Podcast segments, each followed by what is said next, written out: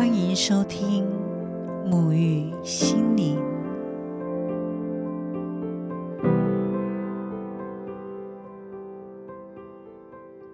走一段没有重来的生命旅程，你愿意为自己跨出脚步前进吗？大家好，我是拉丽莎。这一集默读灵性所要为大家介绍的这位来宾。因为一个非常单纯简单的理由，便和他的先生背起三十公斤的行李，从西班牙最南部的小镇徒步六个月，闯荡了十七个国家，寄居超过五十户陌生人的家，经历了两万公里的路程，走回了台湾。一路上带给许多的人。生命的鼓舞，也帮助了自己看见更真诚的内在。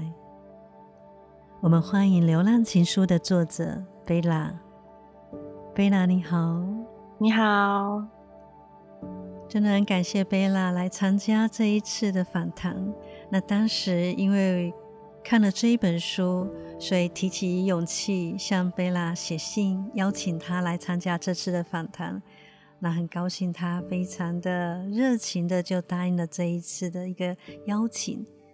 那这对我来说有着一个很重大的一个意义。其实我在知道贝拉这一个人哦，并不是因为这一本书才知道的。最早知道他，应该在说几年前，我在灵性迷茫的时候，正好看见贝拉的老公，他在 YouTube 有一个频道。所以当时是因为那个频道当中有许多的内容，帮助了我对于灵性上面的一个启蒙以及开启哦。那应该大家对于这个频道并不是非常的陌生哦。在 YouTube 有个频道叫做“点石成金”，那贝拉的老公就是西斗，所以当时受到西斗的影片有许多许多的一个启发跟鼓舞，所以才开启了这一个灵性的一条道路。那当时因为在点石成金的影片当中呢，呃，有时候会出现贝拉，所以当时是因为这样知道贝拉有这样有贝拉这一个人哦。可是，在今年的二月看见贝拉他出版了这一本《流浪情书》，才知道原来他跟他的先生西斗有曾经经历过这么一段非常动人，然后非常的一个。我觉得是面对内心状态的一段旅程，真的是剖开自己的内心去看见自己的内在，然后并且在这段旅程当中有太多太多让人很感动的一个过程。那我知道，在这一个旅程的刚开始，其实你们的理由非常的简单，非常的单纯，然后就开启了这段旅程。那贝拉要不要跟大家来聊聊这段旅程的一开始是怎么开启的呢？谢谢这么美丽的介绍。这旅程旅程其实一开始真的没有想太多。我们在马德里认识，然后认识第一个月呢，他就因为 Cido 的梦想一直是就是要去印度旅行，然后他他就问我说：“你要不要跟我一起去印度啊？”可是我不想要坐飞机，我想要搭便车的。然后我听到的时候也没有想太多，我其实也不知道搭便车是什么意思，但是就可能是爱情冲昏头，所以我就一口就答应了，我就说当然好，我们一起去。但后来是因为就是我要我我在马德里念书结束要回台湾，就是找工作，所以我们就把目的地从印度改成台湾，所以就开启这段旅程。而且你们好像也没有非常多的钱，当时还是拿家里的东西去卖，然后才有这个经费可以出发。对我们其实，在旅费的部分没有准备太多，因为其实也不知道会会经过哪些国家，或是会会多久，也不知道说可能撑个一两一两个月，可能就放弃，或者是六个月、一年、两年，所以当时就觉得说，反正到了再问题到了再解决。就把 C 朵他家里面旧的东西都拿去二手市场拍卖，赚了一些旅费，然后就出发了。你们从一刚开始决定要出发，一直到出发的这一段过程，其实他是经历的时间是非常短的。那我们有时候要去到一个国家去旅行，我们有时候可能还要花一些时间去了解那边的文化，然后还要去换币啊，做什么的。可是你们完全的就好像在国内旅游的那种感觉，说走就走。那面对这个遥远的这一段旅程，出发之前你最担心的是什么呢？真的好像没有特别害怕或担心，而且我们的行李也是前一天晚上。才 开始收拾，然后就就是纯粹的觉得很兴奋又很期待，但当然出发前我最担心的是家人这个部分，因为家人就觉得说，哦，我念完书就要回去找工作啦，怎么会还在外面混，然后还要跟一个他们没有见过的男生一起去旅行，所以我就在心里建设了很久才敢跟他们说，然后说完之后就是就再也没有什么好担心的。因为我觉得，好像你对一件事情充满热忱的时候，你就会知道这个是你想要做的事情，你也不会想太多，也不会觉得担心这担心那，也不会犹豫太太太多事情。所以那个时候就觉得，应该也是不想要让自己的青春留白，就觉得好像因为担心就不像不不不做这件事情的话，可能老了想起来就会觉得很后悔，为什么当初没有做啊？所以就。在爱情的泡泡跟兴奋感下，我们就出发了。刚才贝拉有提到，在爱情的泡泡之下啊，其实，在书中哦，不是只有好像看一段呃旅游故事一样哦。这本书真的非常的棒，就是它也有针对情感部分的观点、亲情部分的一些体悟的感受，还有跟人跟人之间，甚至是能量哦。那在其中有一段看见贝拉一刚开始并不是这么啊喜欢自己的样貌，可是，在跟西斗相处之中呢，他很多次的去让你去看见自己的美，然后让你逐渐逐渐的也能够去发现自己原本就很美的这件事情。对，因为我从小长大，其实我的外表并不是很符合，就是身边同学的。审美观，因为我就皮肤比较黑，然后眼睛小小的，然后鼻子也不是很挺，然后嗯，就是常常会觉得说，为什么我不能长得像隔壁同学那样，就是白白的啊，然后眼睛很大，像洋娃娃一样。但是，一直到我就是真的出国，然后在国外住，然后尤其是认识 C 斗之后，才发现每个人都有自己独特的美。就是你的外表，或者是内在，或者是你的美丽，其实根本不是外面的人怎么定义，你就要相信的。你自己如果不觉得你自己美，那当然就是你看到的样子就会觉得我怎么这么不美，我怎么这么丑。但但是就是当我开始欣赏自己的时候，就会发现我每天看自己都觉得好像又更漂亮了。这个也是就是 C 都教我的，就是就是你如果没有先爱自己。那别人当然也没有办法爱你。就当你有自己自己有信心了，当你开始就是懂得欣赏自己的时候，其实外面的人看你是会在发光的。嗯，真的非常的认同。过去的自己也是哦，会活在别人的认定的标准当中的美去定义这个才是美。那其实，在慢慢的。学习当中也去看见我真实的状态就是这样。我要学着去欣赏自己的美，甚至去允许别人做他们自己，也允许别人拥有他们的美。学习去欣赏别人，那这也是在情侣之间非常重要的一环，去接纳每一个个体，然后并且去看见彼此的一个美好的一个状态。那我们常常都知道说，呃，我们要。知道这一个伴侣合不合适自己，就可以跟他走一段旅程。那我在书上也有看到，你们在旅程过程当中也有几次的争吵。那贝塔印象最深刻的是哪一次的争吵，并且这个争吵也让你们学会了什么呢？最印象深刻应该是，因为他有时他呃，我们认识的时候，C 斗就有时候会抽烟，可是他可能一天就抽个几根，然后而且都会尽量。离我很远，因为他知道我不喜欢烟味，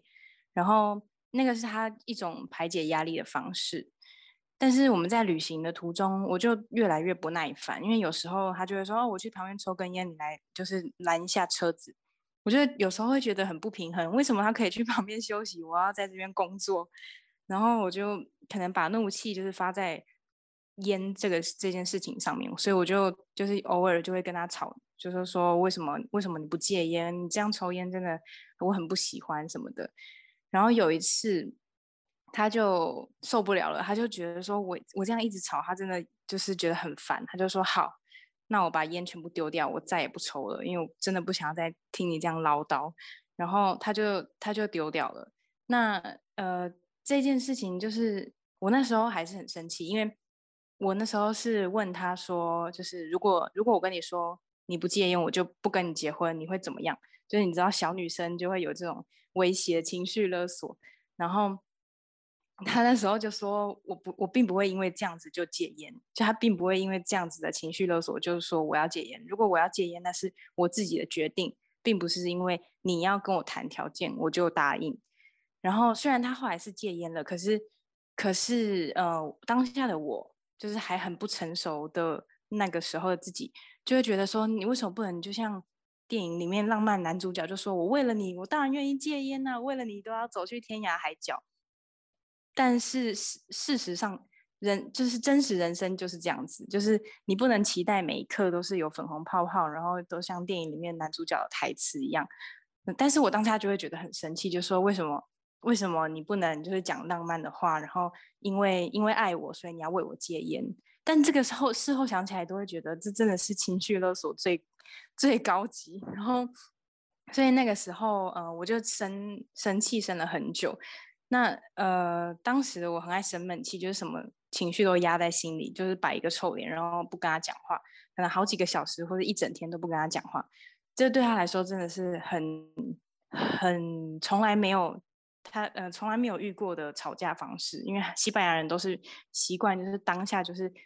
怒吼啊、对吼啊，把所有的情绪都说出来，然后就和好就没事了。可是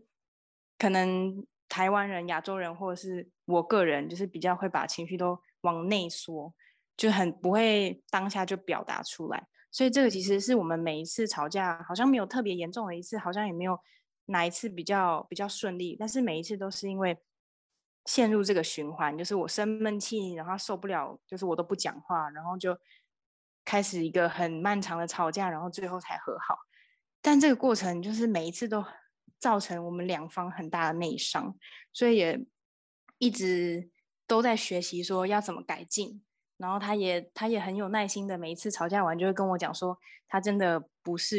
故意要跟我吵架，可是他真的受不了这种沟通方式，就是。情侣本来就会吵架嘛，可是吵架不是重点，是沟通。那如果我都不说出来，他也不会知道说我在想什么，那就是单方面的沟通是无效的。如果我们想要继续走下去啊，我们想要继续进步，变成更好的人，变成更好的情侣，那沟通是最重要的一环。所以在这个过程中，我也更认识自己，因为以前都把情绪压在心里，然后就觉得哦自己好委屈，自己是受害者，别人都是。错的都是别人，然后自己就躲在棉被里面哭，哭完就没事。可是这个就是这个过程，并没有让我去消化说我的情绪为什么会这样来，我为什么会有这个情绪。但是当就是 C 斗引导我，慢慢的每一次都说出来一点，说出来一点的时候，这个说出来的过程，其实让我不只是让他更认识我，也让我更认识我自己，就会觉得说，哦，为什么我会在意这个点？为什么我其实生气？好像表面上是因为这件事情生气，但其实，呃，实际上我是因为另外一件事情感到不高兴。对，所以每一次的吵架后，我们就是感觉好像越来越紧密，因为就对认对彼此的认识也更加深，然后也会更努力的去理解对方，然后每一次的沟通就好像说。就是他讲给我听他的想法，让我更能从他的角度去想。那我也讲给他听我的情绪，那他也更能理解为什么会有这种感受。嗯，也确实哦，我们在争吵的过程当中，也是希望对方可以听见我们的表达。那其实争吵的目的，就是为了能够去把自己心里面所想的说出来，只是他用争吵的这个形态去呈现。那最终的目的还是在于沟通这件事情，因为毕竟两个个体来自不同的文化，来自不同的背景，都有不同的一个观点。我们都是需要透过说出来，然后把事情让彼此的内在都了解你在思考什么，然后才有办法去达到一种平衡点。虽然说你们在旅程的过程当中有一些争吵，但我印象很深刻，在你们经历。德国的时候，一场境遇的过程当中，看见西斗，他认为他差一点要失去你的时候，他的表露是非常非常的真诚，去感受到他对你的这个爱。对，这也这个应该算是我们旅程中唯一一次接近危险的的故故事。就是那时候我们在德国的边境，想要去捷克，然后诶。那个地方有点荒凉，所以就没有什么车子过去。那我们站在路边，要一直拦车，一直拦车，好像都没有车子愿意停下来。终于有一台车子就停下来了，然后里面有一个德国阿伯，他不会讲英文，他只会讲德文。那我们也不会讲德文。然后那个时候手机又没有网络，所以也没办法用 Google 翻译，就是翻译给他听。然后那个时候就想说，呃，就是前方不远处有一个加油站，在地图上面有看到一个加油站，然后就想说。可不可以就是请他带我们去？如果不能带我们去目的地的话，可不可以带我们去那个加油站？然后我们就翻译给他听，因为比手画脚之下，他也好像不是很懂，他也不知道我们想要干嘛。然后当他就说，他就好像说 OK OK，就让我们上去的时候，我就上车了。那我行李都还在外面，然后 C 朵也都还在外面的时候，他就开走了。然后我就我我我我跟 C 朵都傻住，就是完全不知道发生什么事情。然后在那当下在车上的时候，我其实是是还没有意识到，还没有意识到要紧张这件事情。我就一直跟他说：“哎，我男朋友还在后面，那个男生还在后面，你要你可不可以回去？就是我们刚停下来，我们要停车。那他他也没有什么特别的恶意，可是他就是没有办法沟通。然后那个时候我就是冷静下来的时候，我就想说，我是不是应该要跳车？我要。我如果他对我做什么事情，我应该要怎么防身？我应该要先攻击他哪边？但好险，他就是在前方的加油站就停了下来。然后呃，我下车就请加油站的员工帮我们用网络啊，然后翻译。刚好有一个男生他是会英文跟德文，他就帮我们翻译。然后他就说，就是可能是有误解啊。那个阿北他其实真的不知道我们要干嘛。然后就阿北还是载我们回去了，就载我回去 C。在的那个原地，然后回到原地的时候，我其实一路上最担心的就是西豆，因为我我知道他一定会非常非常非常崩溃，非常担心，因为不知道说我的安全到底是我的安危到底怎么样，我现在到底人在哪里。然后，所以当我们呃车子开回去的时候，他整个就是已经跪在地上哭了，然后他就觉得说他他后来跟我讲说，他那时候真的很绝望，因为他觉得呃已经答应我爸爸妈妈会安全的。陪我走完这趟旅程，然后怎么到到了就是 才半路不到的时候，在德国的时候就遇到这么危险的事情，而且也不知道说到底我是被被抓去哪里，被被被卖掉了还是怎么样，所以他那个时候叫了警察，然后警察在我们回去之后才到，他他就整个已经崩溃到不行。嗯，其实我看到这一段的时候是非常的感动，可以去感受到西斗他。跪在那个公路旁，然后声泪俱下、无能为力的那种心痛感，真的就是表露无遗的爱。当我在看到你的书中也有提到，啊，你们这一段路程当中，你是穿着婚纱，然后西斗是穿着西装，然后并且在高温四十度的公路上面这样行走。那你们一刚开始的这个动机是什么呢？这其实就是刚出发的一个 idea，就 C 多就说：“哎，我们反正就是当做一个结婚前的蜜月旅行，然后也是一种就是吸引搭便，因为搭便车不并不是一件很容易的事情。可能你在站在路边，然后竖起大拇指，没有十台车经过，可能一台车也不会停下来。那如果就是穿着婚纱，可能会更引人注目。那或许。”就是大家都喜欢这种喜事嘛，说不定就是有更多人愿意停下来帮助我们，所以真的是蛮有效的。因为这整趟旅程，我们搭了九十几台，快要一百台便车。然后除了在俄罗斯是因为太冷，然后还有签证的问题，我们没有搭便车之外，整趟旅程不是走路就是搭便车，所以好像真的蛮蛮奏效的。对，因为你们穿着这个礼服，然后还有西装，所以也吸引了不少媒体来采访你们哦。那甚至有因此而得到许多陌生人的帮助。我记得当时在好像西班牙刚出发没多久，你们就遇到一个草帽阿北，然后获得他的帮助。我觉得这个故事非常的可爱。你要不要跟大家也一起来分享一下这一段故事呢？对，那个那个在西班牙刚出发的。不久，就前几天，然后我们在西班牙南部的小镇，其实真的蛮多惊奇的经历，就是蛮多。到现在回想起来，已经过了六年了，还是会觉得很感动。就那个草莓马北的故事，是我们呃，就是走了很久很久的山路，然后非常非常热，那个时候已经就真的是四十度的高温，然后我们走了很久，就是汗流浃背，然后累到不行，就终于走到一个小镇。那我们就在那个广场休息。然后西走去买东西了，所以我就在广场，就是连气都没办法喘了，就是真的累到只想要赶快躺下来。这个时候呢，就有一个戴着草帽的阿北，他就走过来，然后就就是往我走靠近，然后我就觉得说：天哪，天哪，天哪，他要来跟我讲话。可是，可是我真的好累，我现在完全不想要跟陌生人攀谈。然后阿北就走靠近我，就说：哎，我好像昨天在电视上看到你们呢。然后我就是非常非常累的状态下跟他敷衍几句，他就说，他就说，哎，你们等我，我等下回来。然后他就走了，我就想说，哦，好险，他就走了，就没有继续要聊天。因为其实有时候西班牙人聊天起来是真的是会一个一两个小时 没办法结束。然后 Cito 就回来了，他就那个阿北就开车回来就说，哎，你们赶快上车，我带你们去喝咖啡。然后。西斗就兴高采烈，就拉着我走，就我们就搭着车就一起去喝咖啡。结果呢，到了那家咖啡店的时候，可能是全镇唯一一间咖啡店，他就他就打电话叫他的所有的朋友、所有的村民全部都一起来。他就说：“哎，你们知道谁谁在这个地方吗？是昨天电视上看到那两个穿婚纱的情侣什么什么的，就是把大家都吆喝过来，好像然后就瞬间。”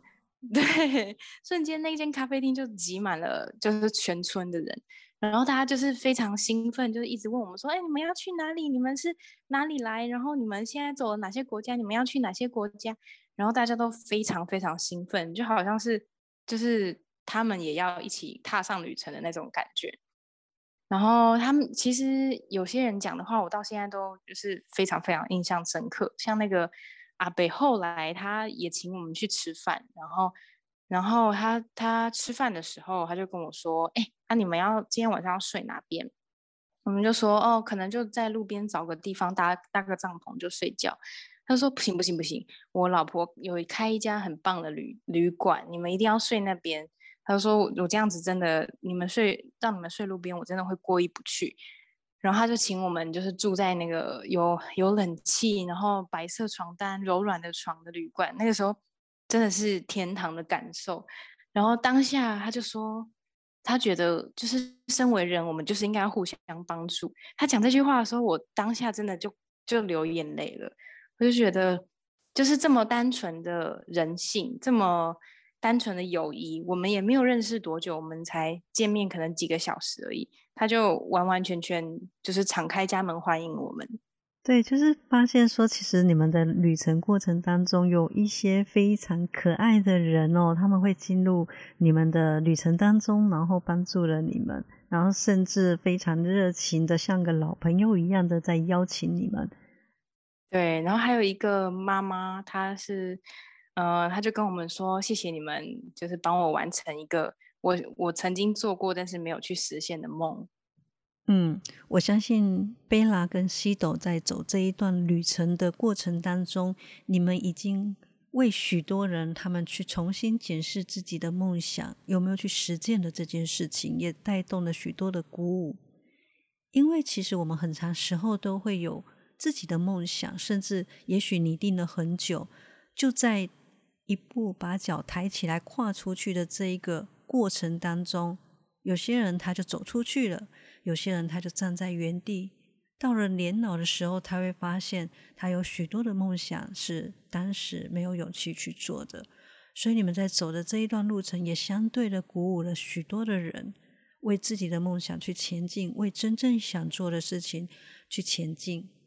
对，不管是不管是旅程，还是要做一件事情，追求一个目标，还是就是过过人生的一小段，其实第一步总是最难的。但是当你踏出那个第一步的时候，后面其实好像那个路就自己铺出来了。而且当你真的很想要做一件事情的时候，真的全宇宙都会联合起来帮助你。然后真的这个世界上真的好人太多，所以我们在这趟旅程。感受最深的也是这件事情，就是当初真的没有想太多，没有因为害怕或者担心就就放弃，就这样子踏出第一步，然后就出现了好多好多不同的人来帮助我们。嗯，真的就是当我们真心想要去做一件事情，宇宙就会集结所有的能力来帮助我们。有时候我们会害怕，害怕未知，不知道发生什么事情；有时候我们是对自己没有自信。去担心自己没有办法去克服眼前的这些事情，但其实很多时候，当我们愿意走出去了，很多问题它都自然的迎刃而解，甚至很多的人事物会自动的到来，然后帮助你前进。所以有时候真的确实也在于走出去的这一个过程。哦，只要你愿意走出去，你就可以更离你的目标、你的梦想更近。那贝拉在走这段过程当中。有没有你想要放弃的这个时刻呢？真呃，应该是每天，每天在等那个电车的时候，那种没有止境、没有尽头的等待，真的让我非常非常想放弃。然后也是常常会出现很多质疑的声音，就会觉得说我到底在这里等什么？我到底为什么要在这里？就是。大太阳底下，然后站在一个路边，满满头是汗，然后一一次又一次的把手举起来，可是没有一台车子愿意停下来，然后很多人是连看都不愿意看，就是假装没看到就赶快开走。但是事后想起来，当然觉得这也不能怪他们，我们平常开车也不不见得每一次都会停下来帮助路边的人，他们帮助我们也不是一种义务，停下来的人是就是呃。必须要很珍惜的一种帮助，可是当下还是会觉得啊，真的好累，到底要等到什么时候？然后 C 斗就是他，他真的是看得很开，他就比较随性，然后比较乐天，他就觉得等待又没有什么，我们在等的时候也可以很享受啊，我们也可以做一些不同的事情，就是慢慢的等，总会有一天就是有一台车子会停下来。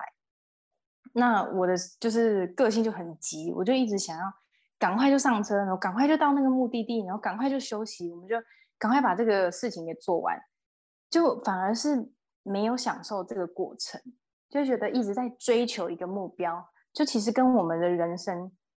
成长过程是是完完全全一样的，就是至少是我我在成长过程就是不断的追求下一个目标，我要考上这个学校，要考上这个学校，再继续努力读书，我要考第一名。然后学考学测啊，考机测啊，要进入一个好学校，然后进入一个好学校之后，又要找到一个好工作。可是好像那个整个过程就完全没有享受到了。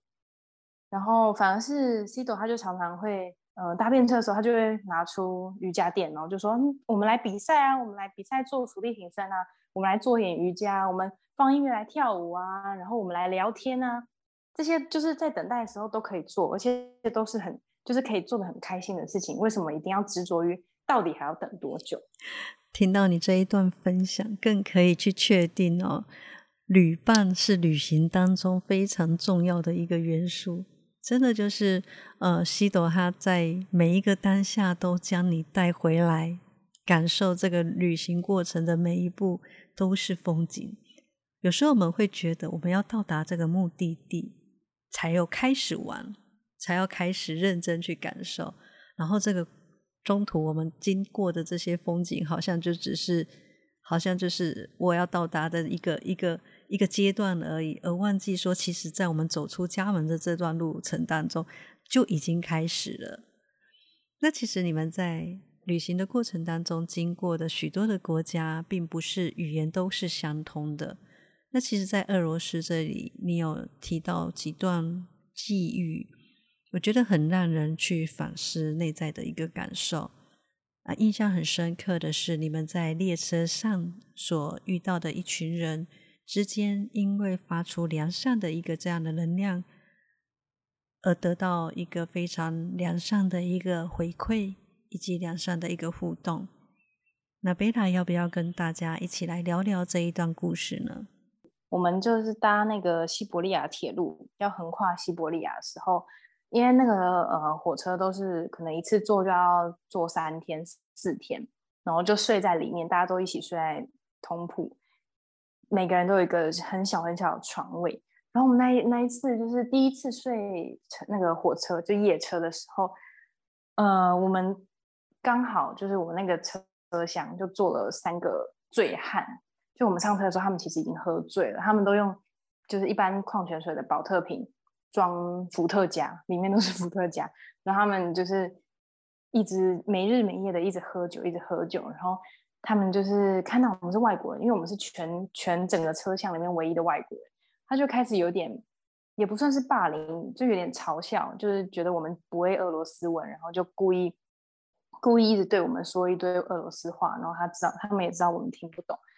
然后那个时候其实就是很需要休息，很想要，很想要就躺在床上，然后不要讲话。可是他们就会一直来烦我们。所以后来，呃，我们就是这个旅程结束之后，我们就决定要学一些恶文，就是写写一些恶文在纸上，就是说不要烦我，不要不要来跟我讲话，就是我想要好好休息。我想要自己一个人，想就是自己一个人静一静。然后写完这些话的时候，C 朵就觉得不行。如果我们写这些话，代表我们想要遇到的事情就是这种事情，我们想要遭遇的遭遇的经历又是一样的，才会需要用到这些话。但是如果我们试着把就是我们想要遇到的事情想象成他们已经发生了，那这样子可能。整个境遇就会不一样，所以我们就改成写说：“哦，谢谢你，很高兴认识你，我很想要跟你当朋友，谢谢你的帮忙。”然后这个第二趟呃四天的旅程真的就差好多。我们那四天身边的人全部都非常非常友善，然后一直分我们食物吃，一直一直叫我们一起去喝茶泡茶，一样都是语言不通，可是却整个呃整个。境遇真的差很多，然后我们在那四天就跟大家都变成好朋友，然后有一种革命情感，就觉得大家一起度过了这四天，好像蛮也是也是有快乐，但是也也是蛮辛苦的，就是四天的火车之旅。所以就觉得，其实你你想要看到的世界，你想要过什么样的生活，真的都是从内心开始的。如果你内心觉得，啊，明天一定是一个很糟的一天啊！我的老板明天一定又会骂我了哦，我明天考试一定又又会失败了。那当然就是宇宙接收到的讯息都是这些负面的讯息。那当然你会发生的事情也不会就是太好。但是当我们把就是整个内心打开，然后一直期待去，一直有就是正面的能量去期待说，哦，我一定会明天一定是一个很开心的一天。我今天晚上一定会做一个很好的梦，就是呃，这种呃，不管是能量啊，还是气场啊，还是你自己的想法，其实真的会吸引来的都是好的。嗯，其实为什么会特别请贝拉提出来，就是因为当时我在看了俄罗斯的这一段，然后还有另外一个俄罗斯的故事，都在说明着我们期待外在的世界是什么样子的，我们就用我们内在的。渴望的这个世界的能量去对待外在，我们就有办法去得到这样的回馈。有时候我们是自己对于外在敌对，或者是阻阻隔这个外在的能量进来，然后会觉得这是外在在阻挡，或者外在充满的敌意。其实我们有时候反思回来，就是这一切都是从我们内在去生发出来。我们给出什么样的能量，外在就在回应我们这样的能量。这是非常相对应的，所以从你们这一段历程过程当中，更可以去感受到，当我良善的，当我喜悦的去给出这些的时候，外在给予的回应也是相等如此的，也证明着我们在跟外在说我拥有什么样的能量，我是什么，是相同的。那像贝拉在旅程过程当中，每一天所要经历到的，都是一种未知的一个开始。对贝拉来说，如何去面对这个未知，又是如何去臣服这个未知呢？其实这个真的也是另外一个我学到很大很大的课题，人生课题。就是我其实一直都是一种呃很爱控制、很爱规划的人。我很喜欢就事先都规划好，每个都要按部就班。我就是呃礼拜一的十点我就要做这件事情，礼拜二的十二点我就是要到那个地方。所以这种完完全全没有办法预知的旅程，完完全全没有办法掌控的行程，就是对我来说，每每一刻都是在跟我自己内心在冲击。因为搭电车的坏处就是你没有办法知道说什么时候会到巴黎，什么时候会到瑞士，什么时候会到俄罗斯。这个也是它的有趣之处，就是你根本不会知道说你明天会发生什么事情，你会遇到什么样的人。所以他其实就是一直在教导我们说，就是去冒险，就是去看世界，就是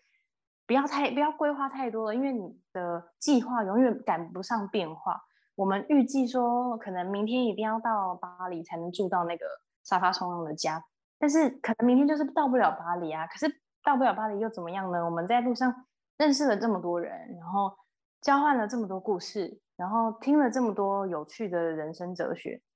这些才是真正的收获，而不是就是呃，我我规划礼拜一一定要到这个地方，礼拜二一定要到这个地方，然后我一定要在六个月以内、五个月以内就把这整个两万公里都走完。就是呃，这种虽然好像才可以把整个目标完成，可是，在追求目标这个过程中，好像就是失去了那个乐趣了。所以，呃，C 朵也是。就是教了我一一个很大的课，就是没有办法预知、没有办法掌控的事情，才会带来更多的乐趣。然后没有计划的旅行，或是没有计划的一天，好像就会有更多的惊喜。因为当你没有预设立场，你没有去期待一件事情的时候，好像每一个发生的事情都是都是给你一个很大的惊喜。然后你可能不会。你可能没有预知到说，哦，我今天会遇到这个人，我今天会搭到三台车。可是发生的时候，你就会觉得哇，好开心，好感谢，好感谢这些事情发生。所以其实，呃，未知非常可怕，就是对每个人来说都是很可怕的，因为你根本不知道你会面对到什么事情。可是当你都可以知道你接下来会发生什么事情，当你可以知道说你十年后会在哪里，二十年后会在做什么，当你知道你几岁的时候会死掉的时候。那那那好像就失去了一个乐趣，所以我们来到这个世界上才才是一个完全没有办法知道、没有办法预知未来的状态，因为这样子才能全心全意的去享受，才能全心全意的去冒险、去去体验。不然，如果你都已经知道答案了，那你就好像就没有这个走这一趟的意义了。嗯，其实贝拉就是用一种女人的那种玩的那种心态，在经历你的生活。在面对这个未知，反而你会觉得有种像拆礼物的那种感觉，每一刻都是新鲜的，那内心就不会因为未知而感到恐惧了。其实我在看《流浪情书》这一本书当中，它有非常非常多的面向是值得我们去探索深入的。举凡说刚才前面所提到的自我认定的价值感，还有情感的部分，或者在于亲情的。一个连接的状态，还有在不同的陌生人身上所感受到的，以及能量上面的一种呃感受。其实这一本书很值得大家去深入，每个环节都很能够去探索。但是我在看这本书里面有一个最大的一个感受，就好像我在看完全部的这一个内容之后，把书合起来的时候，我仿佛觉得。好像在经历一段缩小版的人生。这个故事当中，我们经历了每一个陌生的人，许多帮助我们的人，最后我们一样要跟他们道别，跟他们再见，然后我们继续前进旅程。就好像我们生命状态当中，我们也在经历这个缩小版的人生一样，我们也是在跟所有的人相遇。在每个阶段遇到不同的人，这些人对我们生命给予我们一些东西，教会了我们什么？我们最后还是会带着这些东西，带着这些滋养，带着这些的感谢，然后前进，并且是受到祝福的。那也让我去感受到，有许多人面对分离、面对道别这件事情是放不下的，但其实人生。都在不断的前进，也在不断的道别当中。这是我看这本书当中一个非常非常大的一个体悟。对，像呃《流浪情书》这本书，我其实并不是只是想要呈现那一趟旅程，而是我整个人生从出生到现在的很多体悟。那在旅行当中，其实就像是缩小版的人生。会一直遇到不同的人，喜欢的、不喜欢的，给你很多启发的，给你很多呃感谢的人，你给他很多感谢的人，这些人在生命中也会一直在出现，会遇到很多贵人，会遇到很多用不同方式教导你的人。那在道别的时候，其实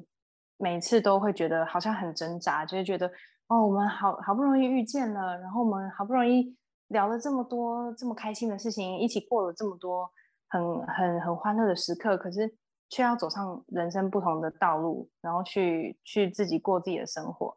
但是其实，在每一个当下，都已经对向对方学习了很多事情，对方也可能也从你这边得到了很多很多的启发。那其实这就足够了，就是，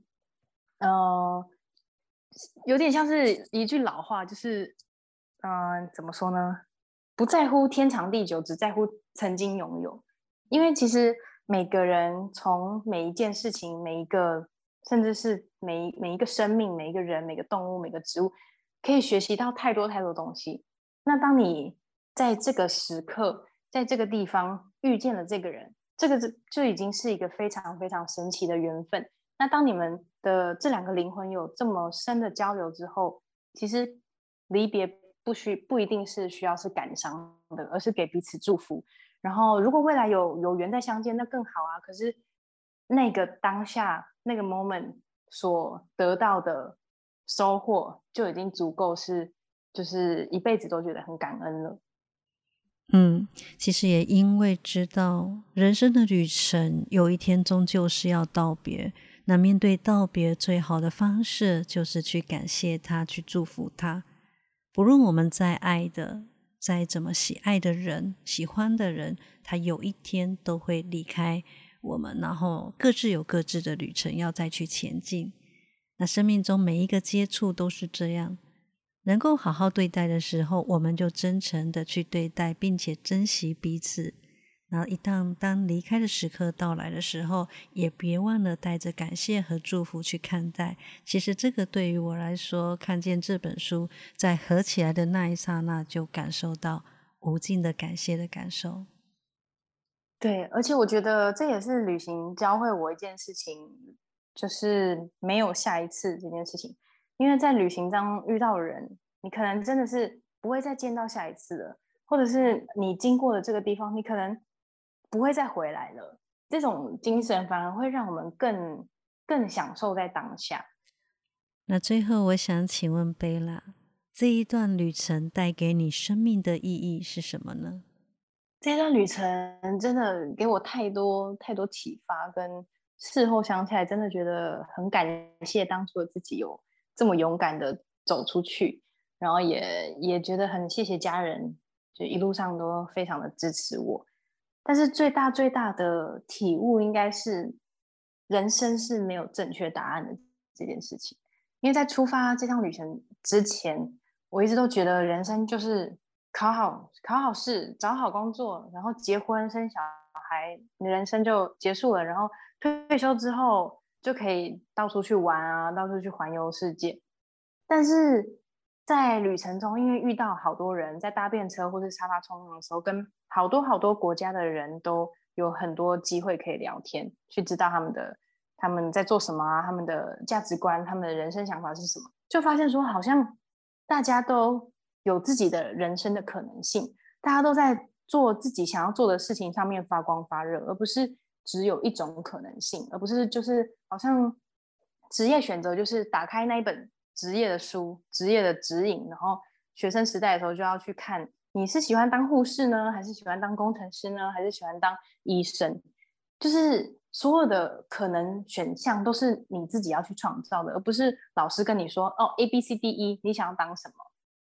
所以在呃，而且他们是在每一个人生选项中都可以真的很有热情的去做自己的选择，因为像我们很很常会发生的事情是，你可能做了一个你不喜欢的职业，你可能读了一件你不喜欢的学校，那好像也就只有抱怨这件这个选项了，你也没有想要去改变，因为你就已经觉得很舒服，就是啊，我都已经努力那么久了，我就在这个工作继续撑下去，继续撑下去。可是，在这趟旅程中，我学到的是，如果你不喜欢，那你继续改变。你如果没有办法改变外在的世界，那就改变你自己。你可以创造出很多很多无限的可能，而不是逼迫自己说一定要留在原地，一定要坚持下去。如果你不喜欢这个工作，那就去试着去发现说你喜欢什么。如果你不喜欢现在的你的状态，那就去想办法去改变自己。然后就会发现，说其实从你的心境开始改变的时候，整个外在都会都会跟着变。嗯，真的很感谢贝拉帮我们做了一个这么棒的总结。生命没有一个标准的答案，永远保有弹性，永远保有机会，跟随你的热情向前去迈进。当你拥有梦想的时候，别忘了为自己设定一个没有下一次的旅程，就往前走吧。想要更多的去了解《流浪情书》这本书内容所带给你的是什么样的体悟，很欢迎你亲自去阅读。它不只能够带领你看一段生命旅程的故事，也能帮助你去看见不同层面内在的声音，以及跟自我的对话。看一段旅程，看一个梦想，看一个心境，看一片辽阔。更是看见内在真实的自己。再次的感谢贝拉，谢谢您，谢谢。